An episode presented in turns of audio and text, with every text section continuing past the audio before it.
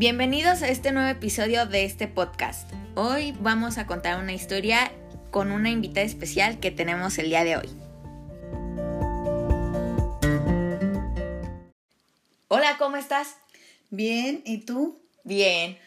Mi nombre es Guadalupe y vamos a contarles del castillo de Drácula. En Rumania. En Rum- este sitio se presenta al mundo del turismo alternativo. El, cas- el castillo de Drácula suena interesante, ¿no? La simple idea de ir a Transilvania, capital de, la, de los cuentos de vampiros. Capital de los cuentos de vampiros. Nos llena la cabeza de inspiración poder ver y caminar por un castillo lleno de misticismo e historias fantásticas. Qué experiencia tan única. Qué manera tan auténtica de hacer turismo. Pensamos que solo requerimos unos minutos de reflexión para darnos cuenta que posiblemente no será así. Es decir, Drácula no es real, es un personaje de ficción. Lo hace de la historia de su vida una novela, muy buena, pero pero una novela a final de cuentas. Entonces, ¿cómo puede existir el castillo de alguien que nunca existió? ¿Qué voy a aprender de la vida de un- una creación cuyo último detalle ya ha sido escrito? ¿En qué consiste la vista de la casa de Drácula que tanto se oferta? ¿Será una experiencia auténtica e íntima o un clickbait más en el mundo turístico alternativo? Primero lo primero. Pongámonos en contexto sobre este sitio en el que estamos. Nos encontramos en Rumania, el único país en Europa del Este que tiene un lenguaje derivado del latín. Esto significa que las personas no hablan similar a un mafioso ruso.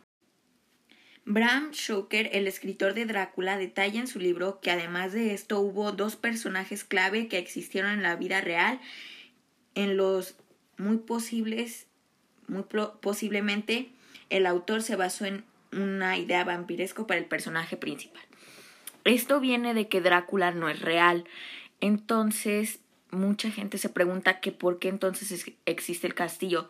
Pues aquí va una pequeña explicación. El primero de ellos es Vlad Drácula, mejor conocido como Vlad el Empalador, porque se ganó el respeto y miedo de los contrincantes al ensartar a sus enemigos en un palo y exhibirlos públicamente en señal de advertencia.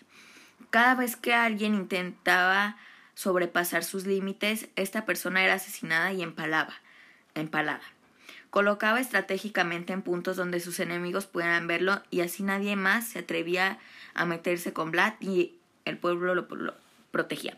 Es uno de ellos que sí existió en la vida real, o bueno, está basado en la vida real. Entonces es uno de los personajes de por qué existe el castillo.